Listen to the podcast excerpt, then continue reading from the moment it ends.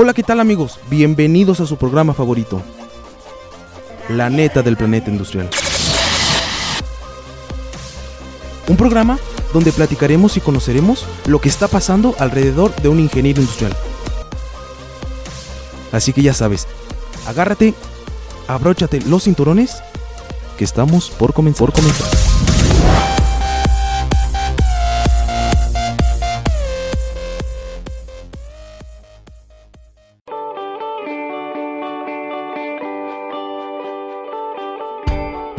¿Te has preguntado ¿Qué rollo cuando egreso?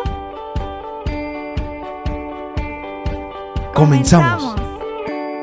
Hola, muy buenas tardes. Bienvenidos a su programa La Neta del Planeta de Ingeniería Industrial.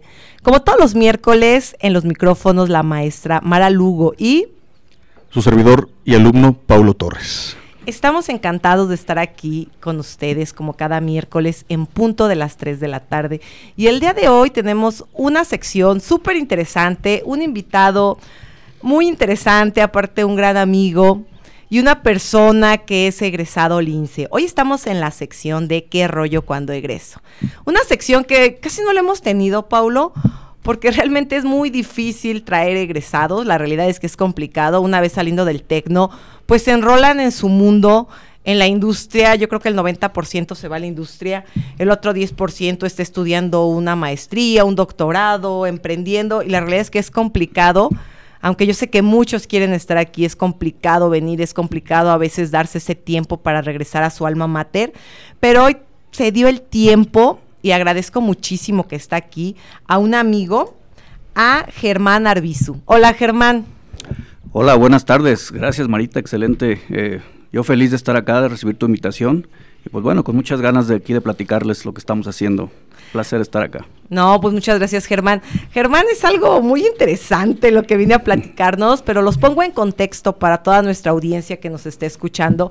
Germán es ingeniero industrial. A ver, platícanos tú Germán, qué mejor que tú que nos platiques de qué generación eres, qué eres. A ver, platícanos, pon, pon a nuestro público en contexto. Claro que sí, con todo gusto. Eh, pues bueno, mira, yo egresé de aquí por ahí de diciembre del 2004. Yo soy de la generación 2000-2004. Ingeniería industrial también por ahí estuve cursando, entonces, pues bueno, sé de lo que de lo que hablamos. Y a partir de ahí como ingeniero, pues bueno, empecé eh, a desempeñarme en diferentes em- organizaciones en la zona de aquí del Bajío, parte de Querétaro, Irapuato, Apaseos, Celaya.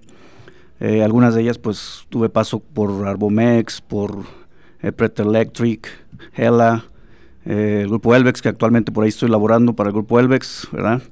Entonces, pues bueno, ya son algunos ayeres los que de los que estuvimos por acá, más sin embargo, pues muy contento, muy contento de regresar y de poder compartir con ustedes un poco de esa trayectoria y de, y de la experiencia adquirida ¿verdad? a lo largo de estos, ya son 17 años. No, no digas la edad porque van a, no digas el tiempo porque van a sacar cuentas. Porque les platico que Germán, aparte de ser egresado Lince, es un gran amigo mío. Somos de la Claro, generación. sí. Es a veces increíble ver, como dice la Claro canción, sí. cómo han pasado los años. Seguro, rapidísimo. ¿verdad? Rapidísimo. La realidad es que cuando nos volvimos a encontrar, Germán traía un proyecto entre manos que aparte de venirnos a platicar un poquitito de su historia, vamos a hacer como una pequeña línea de tiempo de qué hizo Germán cuando sale, pero algo que vamos a enfocar esta, esta charla, porque yo no lo veo como Claro. entrevista. Siempre he dicho que nuestro programa no es una entrevista, son pláticas, son charlas amenas. Es para un proyecto que trae Germán, que está padrísimo, que es una de las cosas que te dicen que tienes que hacer antes de morir. ¿Qué es, Germán? Bueno, muchísimas gracias. Mira, eh, como bien lo dices, eh, desde hace unos años, prácticamente con la pandemia, me surgió esa necesidad, ¿verdad?, de, de poder externar y poder compartir pues, la experiencia y el conocimiento adquirido a través de la trayectoria. Entonces, se me ocurrió que diseñando un libro, un libro de, eh, vamos, de ayuda, ayuda personal y también en la parte profesional, pues podría llegar un poco más a la gente. Entonces, a partir de ahí comencé a confeccionar una novela, una novela que tiene que ver con, con desarrollo personal y que, bueno, su, función principal es precisamente eh, eh, ubicarnos y concientizarnos sobre el tiempo, ¿verdad? Que es un recurso o el, recurso más importante porque es el único que no, no recuperamos. Una vez que lo perdemos, jamás lo volvemos a ver. Como bien lo comentas, parece que fue ayer que estábamos por acá y de pronto se te van 15, 20 años y, y- y si no hiciste algo adecuadamente, pues bueno, ahí queda, ¿verdad? Entonces, Eh, pues me di la tarea de, eh, a mí me gusta mucho la lectura siempre, lectura de nutrición, y me di la tarea de tomar varios de esos libros, traducirlos a mi experiencia y, y, poder este, confeccionar pues esta obra, ¿verdad? El nombre se llama El hombre que no tenía futuro. Es, un, es una historia de ficción, más sin embargo la trama es completamente este, apegada a la parte real. Y bueno, eh, la función es que nos permita ser como un simulador en donde el personaje principal, eh, Maxi Rodríguez, nos lleva a través de toda su vida por las diferentes decisiones que él ha tomado y cómo las ha resuelto e inclusive se ha equivocado y que ha sido lo que lo que le ha tenido que pagar para eso, ¿no? Al, tener esas equivocaciones. Entonces, creo yo que con ese simulador la gente joven, la gente que va empezando su carrera, que va empezando su vida, pues puede tener una referencia, ¿verdad? De cómo es que, que pueda llegar a tomar una buena decisión, ¿verdad? Normalmente a nosotros no nos, no nos instruyen sobre toma de decisiones de vida, ¿verdad? Normalmente esa zona feeling. Y pues luego ahí es donde nos equivocamos. Entonces la idea es que, que pueda servir como un, como un apoyo para esa gente y que, y que les pueda permitir, pues ahora sí que equivocarse lo menos posible, ¿verdad?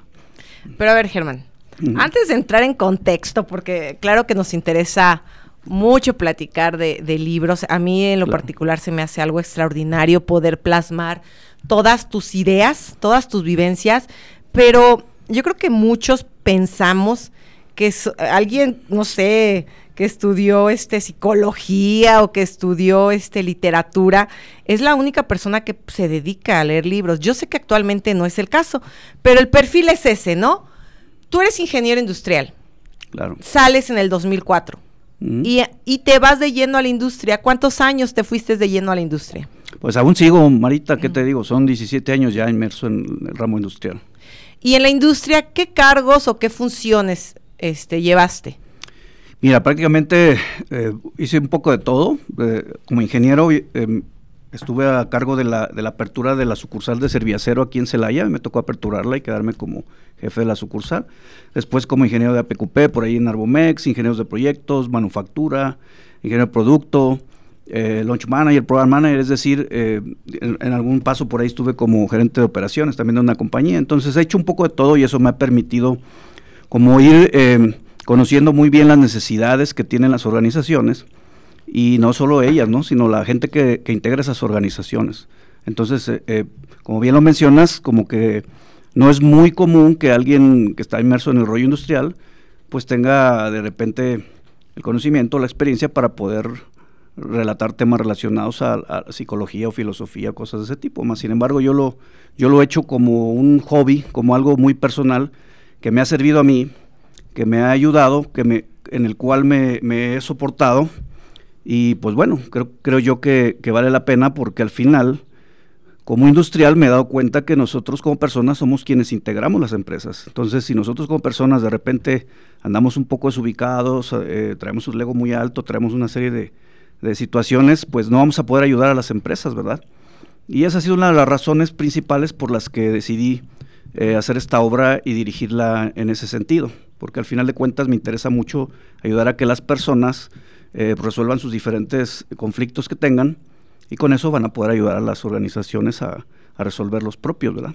Fíjense que algo que ahorita estaba recordando con lo que platicabas, Germán, es que siempre fue así como que el cuate que te da consejos, ¿no? Como que en la escuela siempre podrías contar con Germán para una buena plática en la banquita Claro, claro. De los 40, ¿lo recuerdas? Como no recordar, claro, nunca voy a olvidar eso. En la banquita de los 40 o en una fiesta, en una comida, en el tecno, o sea, Germán como que siempre fue esa parte que te escucha, el cuate que, que puede echar relajo, pero que también puedes llegar con él y, y platicar un tema interesante. Entonces, como que por ahí tenías guardado esa cualidad. Sí, Sí, claro, al final, mira, algo que a lo mejor no, no conocía tu, tu, auditorio, inclusive tú, eh, yo entré un poquito grandecito a la universidad, entonces yo, yo soy cinco años mayor. Entonces esos cinco años pues ya también suman, ¿verdad? Yo, yo comencé mi carrera en el 96, soy egresado del CONALEP también, y del 96 al 2000 trabajé para PEMSA, en el Grupo Único, entonces me tocó esa bonita etapa de PEMSA, cuando pertenecía al Grupo Único, y, y por supuesto que también sumó. Con esa experiencia yo llegué al tecnológico, entonces por eso, eh, bien lo comentas, pues ya traía un poquito de vuelo y, con ese vuelo podía yo de repente, como bien dices, eh, pues aconsejar o, de repente orientar, ¿verdad? En los diferentes temas que yo ya tenía como experiencia. Más sin embargo, no me detuve ahí, seguí, seguí acumulando millas, ahora sí, y bueno, eso es lo que ahora, ahora estoy proyectando a través de este libro, ¿verdad? Para que alguien más pueda conocer un poco más de, de esa trayectoria y bueno, les pueda servir para algo. Ok, y bueno, Germán, un cuate que puedes platicar, sale a la empresa, tienes liderazgo, esa parte me queda clarísimo que es, digo, es que es algo que lo platicamos mucho con los estudiantes, ¿no? Puedes ser el más súper inteligente, pero si no tienes un poco de liderazgo, es difícil desarrollarte en una empresa. Definitivamente, yo creo que es un mucho de liderazgo. Actualmente yo estoy empujando eh, a través de liderazgo sin cargo, ¿verdad? Es decir, quitar un poco el paradigma de que se requiere tener un cargo para poder llegar a, algún puesto o, hacer cambios en una organización o mejoras. Eh, es importante entender que no requerimos necesariamente de un puesto para poder liderar. Entonces yo en muchas ocasiones también he estado liderando sin necesidad de tener una gerencia o una jefatura o algo, o una dirección. Eh, se requiere ese liderazgo definitivamente, es algo en lo que, en lo que creo que todos debemos de forjarnos yo creo que muchos lo tenemos, solamente que no lo hemos descubierto, ¿verdad? Entonces, de eso va también, apoyar a, los chicos a que, a que encuentren ese potencial y pues llevarlos al siguiente paso, ¿verdad? Este, como en algún momento lo, lo, hice yo. Em, definitivamente es una de las cualidades que, que, hay que tener para poder irnos abriendo camino, ¿no? En, en, la industria que por sí es, no es tan fácil, no es un camino muy sencillo, pero que pues a base de paciencia y perseverancia se pueden alcanzar esos objetivos. Y, y, como tú bien dices, ¿no? Ojalá los chicos escuchen esto que estás comentando, porque nosotros como docentes se lo platicamos. Claro. Pero como que dicen, ay, sí será verdad, o solo me estará echando el rollo para que yo le eche ganas. Yo les digo, no, yo lo viví 11 años en la industria. Claro. Ven, tú lo estás viviendo y lo sigues viviendo. Ahora no solo como en la industria, no, sino en la parte de que ahora te dedicas a esto de, de escribir libros. Sí, claro y que al final de cuentas es un proyecto de vida. Por supuesto. De hecho, mira qué importante, porque normalmente uno asocia liderazgo al ramo, eh, digamos, donde te piensas dedicar o a los negocios. Pero en realidad, para que puedas llegar a ser un, buen líder o ser un líder en, los negocios, tienes que hacerlo primero en tu casa, ¿verdad? Primero contigo.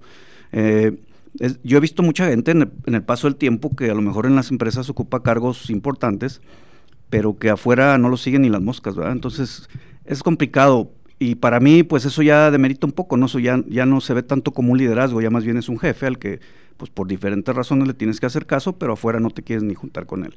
Entonces yo, yo invito a, los chicos a que rompamos eso y que volvamos a, la línea del verdadero liderazgo. Un verdadero líder es adentro y fuera de la cancha, en cualquier lugar, en cualquier momento, ¿no? Es, es una persona al que sus hijos lo quieren seguir, una persona con quien todo el mundo se la pasa bien. Y pues bueno, e, eso en muchas ocasiones alguien lo trae más nato, a algunos otros les costará más trabajo adquirirlo, pero definitivamente no es algo que solamente si se nace así es exclusivo de la gente que, que lo tiene nato, ¿no? Lo podemos adquirir, se puede trabajar, pero definitivamente eso es lo que requerimos, ¿no? No solo en la industria, sino en la misma sociedad. ¿Y de esto también hablas en tu libro? Claro que sí, claro que sí. Este, en el libro, al final de cuentas, la historia tiene que ver con, con ello. Eh, desde el momento en el que la persona toma las riendas de su vida, asume la responsabilidad de su vida, va teniendo ese liderazgo para poder ir abriéndose camino, ¿verdad? A pesar de las circunstancias. No es una línea fácil la que sigue Max, a ver, trae muchas complicaciones, ustedes lo van a poder leer. Pero hay algo bien importante, Marita, que yo quiero comentar. El libro también está manchado de la parte de, mentoring, ¿verdad? El mentoreo, el, coaching. Es decir, es, mucho más eh, fácil o mucho más digerible que vayamos por la vida de la mano de un coach, de de un mentor. Entonces es la invitación a que, a que se animen a, tomar un mentor, un profesor, algún directivo, etcétera, que pueda irlos guiando, porque pues sale más barato, ¿verdad? Que andar decidiendo por uno y luego equivocarnos. Entonces en la vida de Max, él, se le van apareciendo mentores a lo largo de su diferente caminar y va haciéndoles caso, ¿verdad? Y por ende, pues los resultados se van viendo bien. En el momento en el que él también se aparta de ese camino y deja la mano de los mentores, pues también paga el precio, ¿no? Entonces lo que quiero es mostrar qué sucede cuando hacemos las cosas de una forma más adecuada y qué sucede cuando nos soltamos, nos entra la soberbia, nos entra el ego y creemos que ya podemos, ¿no? También, también de repente se equivoca uno y hay que pagar las consecuencias. Entonces, eh, él con ese liderazgo, pues bueno, en un momento construye su futuro y, después lo deja pasar, ¿verdad? Por eso se llama el hombre que no tiene futuro. después va a tener que tener otra oportunidad para, para poderlo volver a construir. Pero definitivamente sin liderazgo no hubiera prácticamente salido de donde, de donde estaba. ¿no? Fíjate que aquí tocaste y, el tema del liderazgo y del título del libro, El hombre que no tenía futuro. Correcto. ¿Cuántas veces nos hemos sentido así?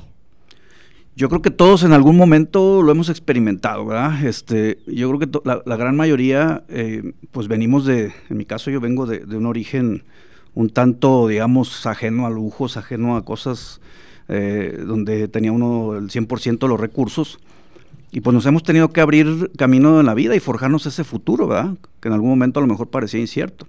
En algún momento yo, yo veía el futuro muy corto y sobre la marcha lo fui reconstruyendo, ¿verdad? Entonces, y abriéndose camino y, y, al final de cuentas es eso, es un mensaje para la gente que, pues que entienda que, que independientemente de dónde vengamos, podemos construirnos nuestro propio destino y podemos alcanzar las metas que nos propongamos, ¿verdad? Eso sí, hay que tener mucha responsabilidad, hay que tener mucho compromiso y agarrarse de un mentor y encaminarse hacia el éxito, ¿verdad? No todos estamos preparados para el éxito, todo el mundo lo quiere, pero muy poca gente hace lo que se requiere para tenerlo. Entonces, es, simplemente el, que puedan verse en esa, en esa imagen, en ese personaje, y pues bueno, al final la vida es así, no, no, no, no puede ser plana. Tiene sus idas, bajadas, subidas y venidas, etcétera, y así es como es. Nadie la podemos cambiar. Entonces tenemos que adaptarnos a eso y con, pues ahora sí que con, con mucha entereza, con mucha firmeza, y haciendo lo correcto, definitivamente podemos llegar a construir nuestro futuro adecuadamente. Germán, ¿tú te viste como Max? En algunos momentos sí me visualicé, este, en algunos momentos hay, por supuesto, algo de mí en, esa historia em, y de gente cercana, gente conocida em, y de mucha gente otra que no conozco, pero me imagino que así lo pasó, ¿no? Entonces, sí, es, sí, sí al irlo leyendo, mucha gente nos vamos identificando. De hecho, ya eh, el fin de semana pasado tuve la oportunidad de estar en Bogotá, presentando el libro en la Feria del Libro de Bogotá. Y las críticas de la gente de allá, que, al que ya lo comenzaron a leer, me decían, wow, es que me impresiona la similitud de la historia con muchos pasajes míos, ¿no? Entonces quiere decir que, capté bien el, en la historia lo que quería, que era que el, que el personaje al final representara a muchos de nosotros, ¿verdad? porque en algún momento seguramente vamos a tener esos destellos de decir, wow, este cuate le pasó lo mismo que a mí me pasó, o similar a lo que me pudo haber pasado a mí, etcétera. Entonces sí, definitivamente tiene que ver, pero no es, no es una historia particularmente o no es una autobiografía muy particular de nadie. O sea, al final la construí a base de varios libros que a mí me gustan y varias historias también. Y aquí mencionaste algo muy interesante. ¿Cuál y digo, igual y no, no es una clave, igual y no funciona para todos, pero en esa historia, ¿cuál es la clave del éxito de Max?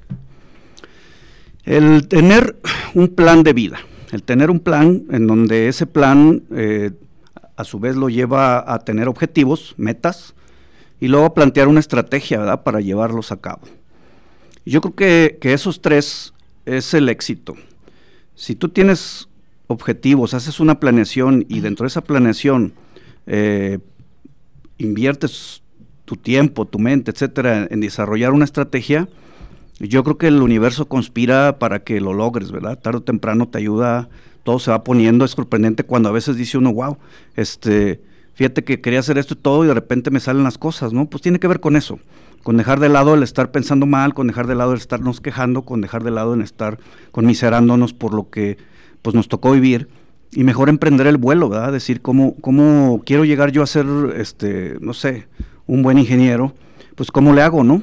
Pues primero tengo que sacar los nueve semestres, tengo que sacar mis prácticas, tengo que, que este, conseguir una compañía y luego de ahí me tengo que pegar con alguien para que me instruya, ¿verdad? Me vaya metiendo al campo laboral. Entonces, es como, como, como estar muy conscientes, ¿verdad? Del camino que, que tenemos. Entonces también lo quise plasmar ahí hay capítulos muy interesantes relacionados a cómo elegir empresa, donde yo detallo una serie de requerimientos que una buena empresa pues, nos puede ofrecer, para que los chicos también puedan ahí medir un poco y decir, wow, pues que es una buena empresa, ¿no?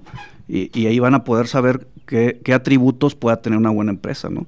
Cómo elegir una buena profesión, este, si estamos en la profesión adecuada, si no, qué podemos hacer, etcétera. O sea, al final es un, es un soporte para que ellos puedan decidir bien pero definitivamente el éxito va, va en ese sentido. Actualmente nos topamos, o yo he escuchado mucho que, que la gente no quiere planear, ¿verdad? Dicen que, que, es mejor así, que al final de cuentas las cosas se van dando, pero yo creo que, que ese es el, el, principio del caos, ¿verdad? Al final de cuentas, si no sabemos a dónde vamos a ir, vamos a acabar parando en cualquier lado.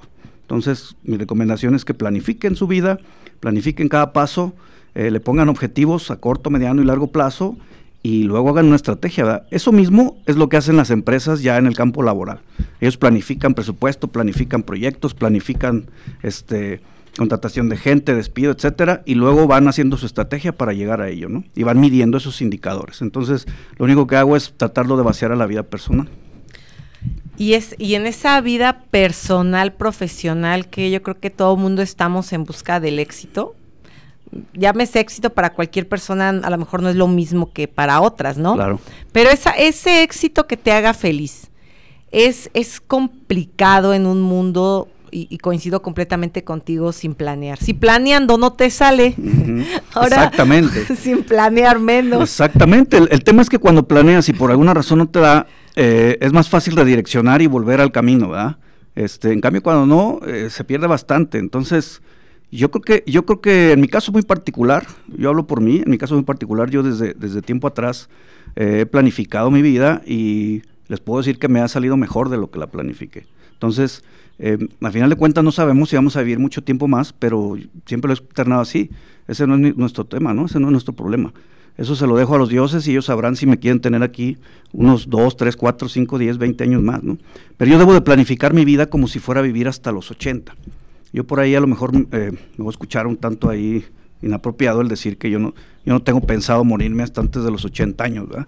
Entonces, en mis manos no está el que suceda, ¿verdad? O sí, quizás. Pero lo que sí me queda seguro es que voy a planificar para llegar en, un en un muy buen momento hasta esas instancias, ¿verdad?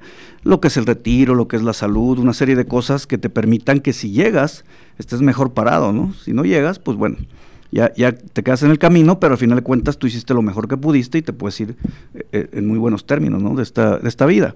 Pero es mejor planificar, ¿no? Entonces yo creo que, que, los chicos que van, que van creciendo, que van desarrollándose, pues sin duda alguna pueden planificar este un poco más. Fíjate, es ese tema del retiro, de la vejez, de la planificación, creo que tenemos muchísimo que platicar de eso. Ahorita tenemos que ir a un corte. No se me desesperen, yo sé que, que nos entró el gusanito de saber qué, qué dice ese libro del hombre no tenía futuro. Yo lo escucho y me sigue intrigando. Quisiera tener más tiempo para platicarlo al aire con Germán, pero aquí tenemos horarios y dieron la media y nos vamos a un pequeño corte y vamos a regresar, porque esta media hora le va a tocar a Paulo seguir con la entrevista de nuestro gran amigo, colega y ahora un gran escritor que que la verdad yo estoy súper asombrada del libro y, y de lo encontrado en esta etapa de su vida. Vamos a un corte y regresamos. En un momento regresamos a la neta del planeta industrial.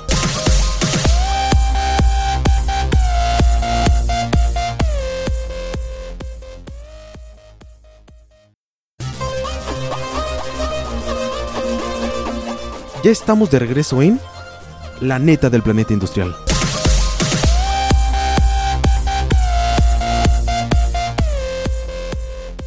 Continuamos con su emisión más de La neta de Planeta Industrial, en un programa más que es ¿Qué rollo cuando egreso?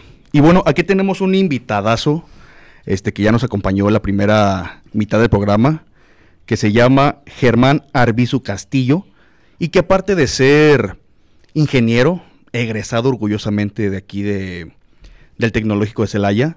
Aparte de ser ingeniero industrial, es el autor del libro de El hombre que no tenía futuro. Bien, Germán, primero que nada, buenas tardes nuevamente. Claro que sí, muchas gracias nuevamente por aquí. Este, es un placer estar con ustedes compartiendo experiencias y conocimientos. Y pues bueno, ya dejando a un lado que ya la maestra me dejó solo, ya voy a hacer aquí. No te preocupes, vamos a hacerla muy buena. pues bueno, este, escuché que somos gente con Alep, somos también colegas. orgulloso de, estar, de haber pertenecido a esa institución. La verdad es que me tocó una, etapa en la que pues era una institución en la cual pues, no le apostábamos, ¿verdad?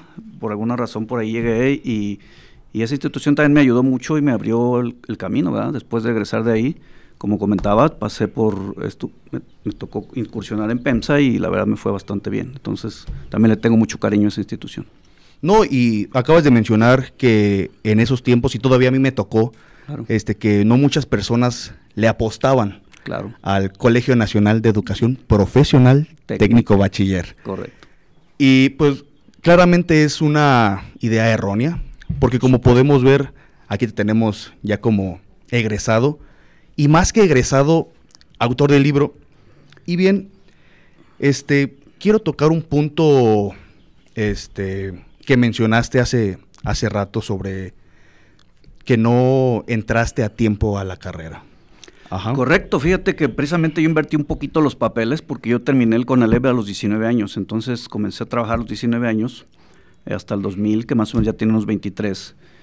Y precisamente unos dos años antes del 2000 fue que planifiqué la incursión al tecnológico. Entonces en aquel tiempo no, no había, en el CONALEP no se podía estudiar como el bachillerato, entonces tuve que revalidar en el CEBETIS un, año y medio, año y ocho meses para poder obtener el certificado del bachillerato y poder ingresar al tecnológico. Entonces a los 23 años yo eh, hice propedéutico y, e ingresé al, al tecnológico.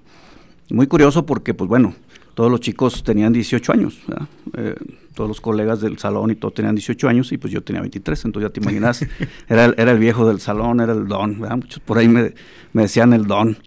Este, yo ya traía experiencia profesional, entonces ya, ya yo ya venía a, algo, eh, tenía muy claro mis objetivos, tenía muy claras mis metas de por qué estaba acá, más sin embargo también la pasé bien, o sea, me la, me la disfruté mucho y, y, con eso pues bueno, eh, también tuve que adaptarme al ahora la nueva generación, ¿verdad? En, mi caso me tocó adaptarme a los chicos, ¿no? De 18 años. Eh, era, era imposible pensar que ellos pudieran eh, eh, este, adaptarse a mí, ¿no? Yo fui el que me adapté a ellos y la verdad al final hicimos un, muy buen trabajo, muy buena carrera, la pasé genial y pues bueno, egresamos por ahí del 2004.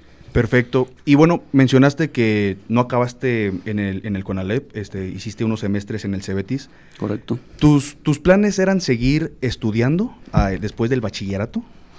Sí, yo el bachillerato lo cursé para eso, para poder continuar con el, era, requisito para ingresar al tecnológico, entonces eh, hice el bachillerato para poder ingresar al tecnológico. En realidad mi meta era el tecnológico, ¿verdad? Este, y como bien dije, o sea, al final yo fui construyendo sobre la marcha y esas metas me fueron, fue el gas que me fueron dando para, volvemos al tema, hacer una planificación, hacer una estrategia y seguir los objetivos, ¿verdad? Hasta, hasta conseguirlos. Entonces, afortunadamente lo, lo, he ido haciendo así y pues se han ido dando los objetivos también. Obviamente no es fácil, no es, no es que, nada más lo piense uno y se dé. Tienes que esforzarte, tienes que, obviamente yo también pagué la factura, ¿verdad? Lo que fue pasar por acá, las desveladas, los exámenes, el estrés. Este, y luego en su momento en las organizaciones también, ¿verdad? De repente de rolar turnos, de repente a, a este pues ahora sí que las, las regañadas de los jefes, ¿no? Son, son, cosas que no son padres, pero es parte del crecimiento y es parte de lo que nos da el carácter para poder continuar. Entonces, definitivamente hay que vivirlo y la diferencia la hace como cada quien lo viva. Y exactamente, tocaste un punto importante. Este, en la carrera es difícil, pero es aún más difícil cuando entras. No quiero decir que a destiempo, porque cada quien tiene claro, claro. Este, sus metas en diferente aspecto. Pero en lo personal, igualmente yo, yo entré después de lo claro. este normalmente bien visto. Claro. Este, platícanos, porque tengo compañeros, me incluyo. Claro. ¿Cómo no desertar en, en, ese aspecto? Porque varios nos sentimos de que es que ya estoy viejo, es que ya para qué estudio, y es que voy a tener compañeros, como usted lo mencionó, de 18, o en mi caso, yo este, volví a, estudiar los 22 y tuve compañeras de 17 años. Wow. Y quiera o no, pues sí es un choque. Por supuesto, pues, cultural, de todo tipo. Sí, mira, eh, yo creo que tiene que ver con, la, con el plan que tengas, con el plan de, vida que te hayas trazado. Es decir, si en tu plan de vida el, em, está el estudiar una carrera, y en tu caso tú elegiste la ingeniería industrial, pues independientemente de quiénes sean tus compañeros, quiénes sean tus, tus jefes, quiénes sean tus maestros, etcétera, tú vas por la, por la carrera, ¿no? Tú vas por el objetivo que es terminar una carrera. Entonces, todo lo demás, pues son cosas que tienes que sortear, son obstáculos quizás, este, que tienes que sortear para lograr ese objetivo. Entonces, mm, depende mucho, por eso hablo mucho de, la planificación, de la planeación de, ese plan de vida, ¿no? Entonces, en, el caso de Max, en el libro, él también planifica su, su, incursión a la universidad y tiene que hacer todo lo que tiene que hacer para poder incursionar. Eh, y luego planifica su salida y a dónde va a entrar a trabajar, etcétera. Entonces, eh, si tú tienes claro eso, también tienes que planificar no solamente la universidad, sino una vez después de que salgas, eh, a dónde quieres entrar, ¿verdad? ¿Qué te gustaría estarte haciendo? ¿En qué puesto? Eh, normalmente uno sale de la, de la, escuela y pues dices ahí donde me ponga, ¿no? no tienes idea de los puestos. Es importante que mi recomendación es que ya tengamos una idea antes de salir de cuáles puestos son los que se ofertan y tu perfil a cuál puede dar, ¿verdad? Porque eh, aquí ya caemos en temas de perfiles. Quizás a mí me guste mucho este, el área de calidad, pero a lo mejor mi perfil no se adecua a eso y mi perfil se adecua más para la ingeniería de manufactura, cosas así. Entonces, mi recomendación es, que, que, si, que si tienen claro las metas, pues hagan su planificación, hagan su, su estrategia y pues denle hasta que, hasta que se logren esas metas, ¿verdad? A veces habrá que regresar, a veces habrá que detenerse un poco, pero mientras no quitemos el dedo del renglón de que se cumplen, se cumplen. Y exactamente tocaste un tema muy importante, planificar las metas. Cuando tú estabas estudiando aquí eh, para egresar, ¿tenías en mente el ser autor de un libro? Excelente pregunta. No, definitivamente no. Definitivamente esto del, del, libro salió hace unos años, tres años atrás. No, no tenía, no tenía esa intención pero lo que sí tenía lo que sí tenía claro era que yo quería hacer algo pues un poco más más extraordinario llamémosle extraordinario algo que no es común. Entonces eh, desde hace años yo ya andaba inquieto pensando en que adicionalmente a lo que hago qué podía hacer. Eh, pero es complicado la verdad es que es muy complicado encontrar la pasión encontrar ese algo que, que pueda llenarlo a uno porque al final de cuentas en la profesión eh, encontré mucha pasión, encontré muchas cosas que me han ayudado bastante, pero me, me faltaba algo, me faltaba un cachito, ¿no? Entonces, eh, años atrás estuve pensando, estuve visualizando ciertas opciones hasta que llegué al tema de la escritura, ¿verdad? Y cuando empecé a interactuar con la escritura, me di cuenta que ahí era, me di cuenta que eso era lo que estaba buscando y pues ahora qué te digo, la verdad es que ya no me pienso bajar de ahí. Ahora mismo ya estoy terminando mi segundo manuscrito del segundo libro y espero el año que entra poder estarlo publicando. Entonces ya, ya para mí es, es parte de eh, mi, complemento de vida, independientemente si sigo eh, desempeñándome en la industria como actualmente lo hago, seguiré escribiendo, y seguiré con este otro proyecto. Perfecto. Y bueno, nos mencionaste hace rato que te basaste o te inspiraste en tres autores, si no sí, claro, claro. Hay, tres autores que la verdad me, a mí me ayudaron mucho, me influyeron a lo largo de mi vida. Eh, yo comencé a leer por uno de ellos, por culpa de un libro de, Carlos Cuauhtémoc Sánchez, eh, Juventud en Éxtasis, ese libro. Eh, ese libro cayó a mis manos por ahí del 97, 1997. Y la verdad es que me marcó mucho y me, y me dio mucha pauta a seguir, me dio una guía, que, que este, es una novela también. Este, y me dio una guía que en su momento me ayudó bastante. luego pues vamos, seguí, seguí avanzando en mi vida y llegó otro libro muy interesante de, Robin Sharma. Es un autor de origen hindú que, se llama El monje que no, el monje que vendió su Ferrari. Eh, ese libro también trae, trae diferentes temas relacionados al, desarrollo personal y, me, y me, me, puso en una órbita en la que yo en aquel tiempo andaba cabeceando, ¿no? Entonces, eh, es importante que cada vez que nos sentamos un poco, sintamos, perdón, un poco desajustados, que no encontramos ahora sí que la salida o que no encontramos esa orientación, pues recurramos a los sabios, ¿no? Y, los mentores, los mejores son los que están en los libros.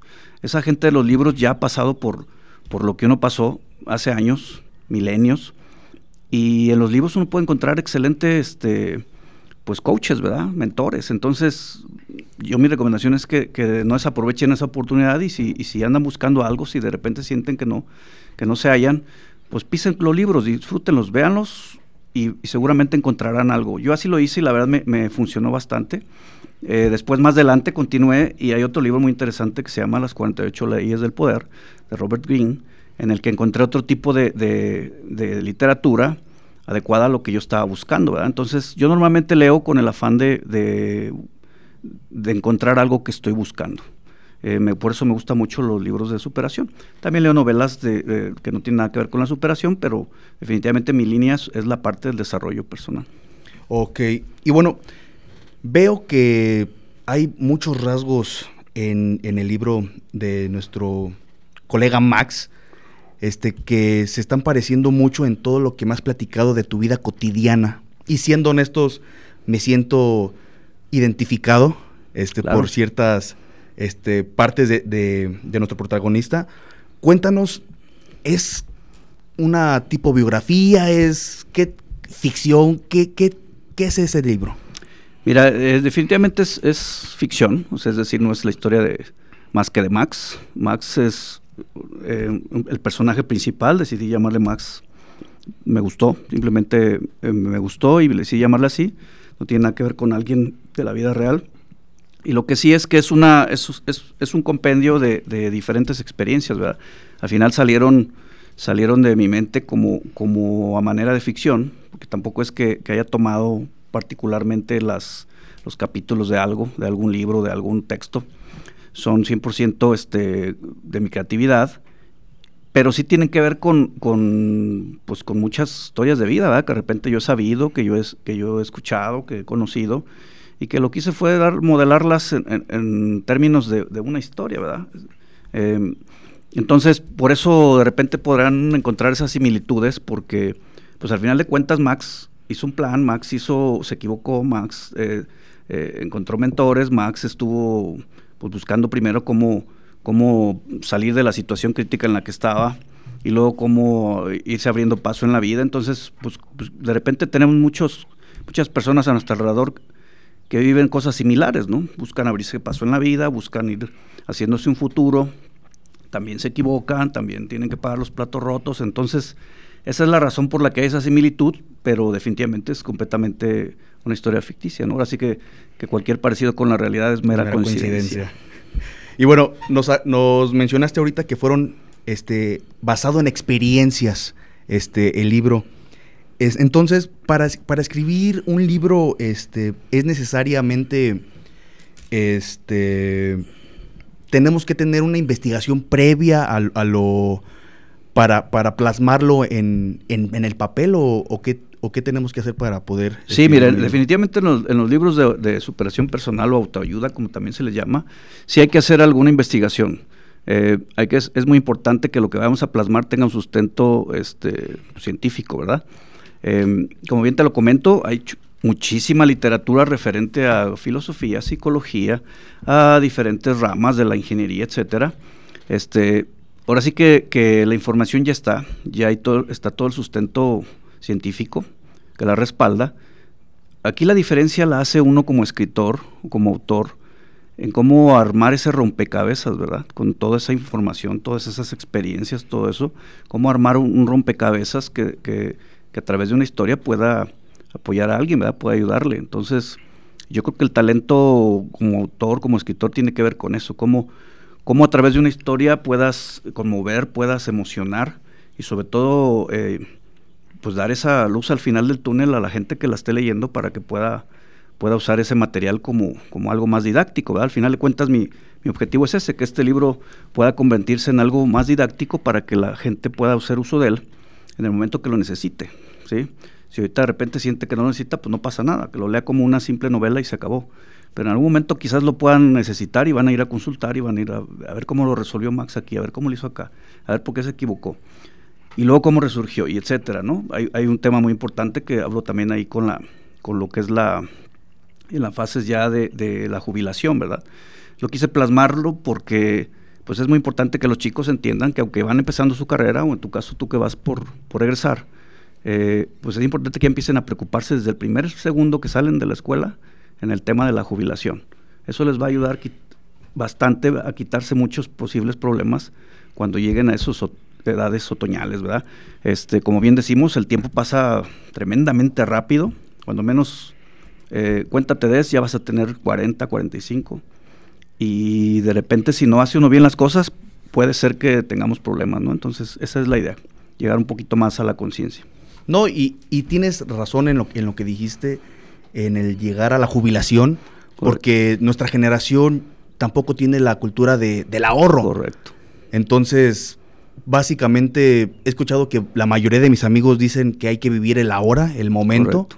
que porque no sabemos si vamos a... Error. Yo pienso igual. Yo Correcto, pienso es, igual. es- es un tremendo error. Ojalá que, que- que vayan revirando. Al final de cuentas, la vida te, se encarga de, de irte ubicando, ¿verdad? Este, con la juventud, por supuesto, uno cree que tiene el tiempo comprado y, y crees que te vas a sacar joven todo el tiempo y que nunca vas a llegar a, a envejecer, pero la- pues yo te puedo decir que no es así. Este, yo también fui niño, también fui adolescente, también ocupé el- los veintitantos y, de repente ya empieza a los 40 y ya pues ya como que cada desvelada te pega, ¿no? Cuando anteriormente estábamos en la escuela y en vivo veníamos a, a- a- a estudiar. Estudiar. Ahora, si me desvelo una vez, seguramente pagaré las consecuencias durante una semana, ¿verdad? No es ni siquiera un día, una semana. Entonces, créanme que llega, al final de cuentas llega y es mejor estar preparados, ¿verdad? Es muy arriesgado pensar de esa manera, cada quien, ¿verdad? Sus razones tendrá, pero va a ser muy lamentable que, con todo ese manojo de, información que hay ya, pues ver gente que, que esté padeciendo en un futuro, ¿no? Tengo amigos, colegas que de mi edad que actualmente padecen diferentes enfermedades, padecen diferentes cosas y que, y que pues es triste, ¿no? Verlos, verlos en esas condiciones, ¿no? Porque precisamente no, no- nunca se dieron cuenta de lo importante que era planificar su vida. Vivieron en ese ahora, ¿no? Entonces, para que eso no les suceda, pues yo los invitaría a que, a que planifiquen y obviamente que, que si tienen dudas o algo, eh, al final del libro viene mi, mi correo, vienen mis datos para que podamos platicar, podamos apoyarles. Yo estoy con toda la intención de, de sumar, sumar a sus vidas y que me vean como un mentor, ¿no? Como un asesor que les pueda ir orientando, no solo en la parte profesional, también en la parte personal. Y exactamente tocaste un tema importante, un mentor, un mentor que ayuda, que apoya. Correcto. ¿Por qué decidiste hacer un libro y no un cierto manual para... Mira, déjame, gente? déjame contarte un secreto, ojalá que, que no escuchen todos, ¿verdad? Este, de tu audiencia. En realidad es, es un manual novelado. Al final te voy a platicar. Es, un manual. Yo tengo por experiencia eh, conocimiento de que, pues bueno, a nadie nos gusta que nos digan el deber ser, ¿verdad? Los manuales no nos gustan. Tú compras una televisión y lo primero que botas es el manual, el instructivo, y tratas de armarla así. Y hasta que te equivocaste es cuando vas y lo rescatas de la basura y lo, lo empiezas a leer. Entonces es una tendencia muy, muy normal de los seres humanos. Entonces, eh, yo, mi primer duda era cómo hago llegar esta información, cómo hago llegar esto, pero de una manera en la que la gente la pueda recibir bien. Entonces me ocurrió hacerlo a través de una novela, una novela que te entretenga, que te va llevando por, por diferentes pasajes, este, pues acelerados, con acción, con drama, con una serie de situaciones, y que a su vez te vaya dejando esa información, ¿verdad? Que el lector ni siquiera se va a dar cuenta de la información que va a estar recibiendo por estar quizás clavado en la historia, ¿no? Entonces, esa es la, esa es la finalidad de hacerlo de esta manera, eh, para que pues realmente alguien que a lo mejor no está muy acostumbrado a la lectura le pueda agarrar el gusto y pueda, de ahí como a mí me pasó con el libro de Carlos Cuauhtémoc, continuar leyendo, ¿no? Entonces, en realidad sí es como un manual, pero está novelado para que precisamente cumpla la doble función. Al que le guste como manual lo tomará como manual, al que le guste como novela, como novela, y al que le gusten las dos, pues las dos, ¿verdad? Pero es, es, es darle al, al público, a la gente, un, un- un producto muy completo del cual puedan disponer para lo que lo requieran, ¿verdad? Ok. Y bueno, quiero tocar un, un tema importante que no quiero hacer pasar por desapercibido. Me dijeron un- de una experiencia en Bogotá, que fuiste hasta Oh. Bogotá. Correcto, sí, un mira. poco. Pues estoy recién desembarcado, el- el- llegué el fin de semana pasado, eh, me tocó, o más bien, por ahí la, editorial me invitó a participar en el lanzamiento del libro allá en Bogotá, es la feria, el 35 años de la Feria Internacional del Libro de Bogotá. Entonces el país invitado fue México. Y como tal, pues bueno, tu- tuvimos ahí ciertos beneficios y, estuvimos promocionando el libro eh, en Bogotá. Para mi sorpresa, el público, la gente de Bogotá es- nos reciben muy bien a los mexicanos. Yo nunca había estado por ahí, eh, mucho menos ah, presentando un libro. Pero la, sorpresa fue que nos reciben bastante bien, nos ven muy bien y muy interesados en, nuestra literatura, en lo que podamos decir. Entonces, en resumidas cuentas, nos fue bastante bien, me fue muy bien con el libro. Vendí varios ejemplares allá y bueno, eh, esos ejemplares son la semilla que, que va a ir germinando durante el año y quizás el año que entra que regresemos, pues bueno, ya, ya podamos hacer un evento todavía mayor, ¿verdad? más grande. Entonces, definitivamente el público muy ameno y, y qué decir, yo muy contento ¿verdad? de haber presentado este libro internacionalmente. Bien, bueno, nos tenemos que ir despidiendo. Sin más que nada, este, preguntarle por último, ¿dónde podemos conseguir el libro? Sí, mira, eh, en Amazon está ya en la, en la, para Kindle, en la edición de Kindle. Si tienen por ahí la membresía, prácticamente les sale gratis. Si no, cuesta creo que 135 pesos, lo pueden descargar. Eh, la parte impresa está en un proceso de edición, todavía no. Sacaron unos ejemplares al inicio, yo tengo algunos, pero a partir de junio ya sale en las librerías. Entonces, vamos a poderlo encontrar en Gandhi, en, en, en Sambors, en El Sótano, eh, ahora sí que en las diferentes librerías de prestigio, ¿no? Perfecto, pues esperemos que sea pronto. Claro que sí. Y bueno, por mi parte ha sido todo en una misión más de La Neta del Planeta Industrial con nuestro invitado Germán Arbizu del Castillo en nuestra sección ¿Qué rollo cuando egreso? Nos vemos la siguiente semana en punto de las 3 de la tarde el miércoles. Gracias por sintonizarnos y recuerden, Tenemos una cita todos los miércoles en punto de las 3 de la tarde. por XH ITC Radio Tecnológico de Celaya. y en su podcast como La neta del planeta industrial, Y no olviden tener en mente, el anhelo de trascender. ¡Vámonos! que ya se hambre.